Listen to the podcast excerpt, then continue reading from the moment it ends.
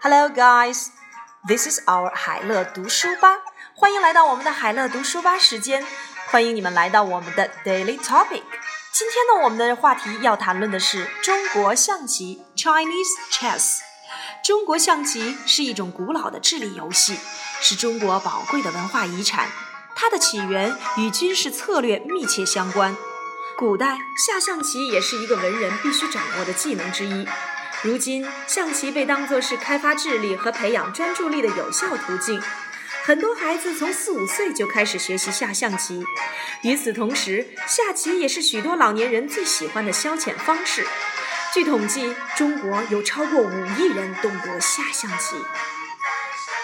古老的智力游戏，ancient intellectual game。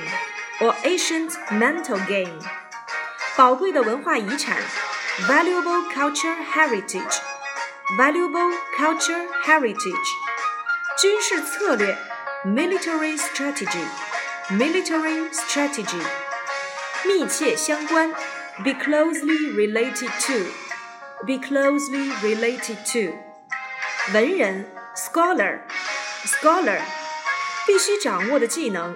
essential skill, essential skill，开发智力 ，develop intelligence, develop intelligence，培养专注力，develop concentration or foster concentration，有效途径，effective way, effective way，最喜欢的，favorite, favorite，据统计。It is estimated that. It is estimated that. 中国象棋是一种古老的智力游戏，是中国宝贵的文化遗产。Chinese chess, an ancient intellectual game, is a valuable cultural heritage of China. 它的起源与军事策略密切相关。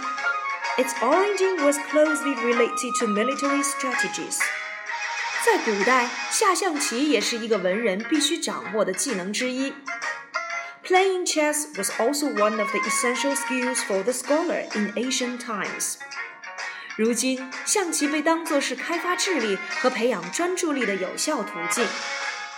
As playing chess is considered as an effective way to develop intelligence and the ability to focus, now many children begin to learn to play chess at the age of four or five. 很多孩子从四五岁就开始学习下象棋。 与此同时，下棋也是许多老年人最喜欢的消遣方式。At the same time, the chess is also a favorite pastime for many aged people.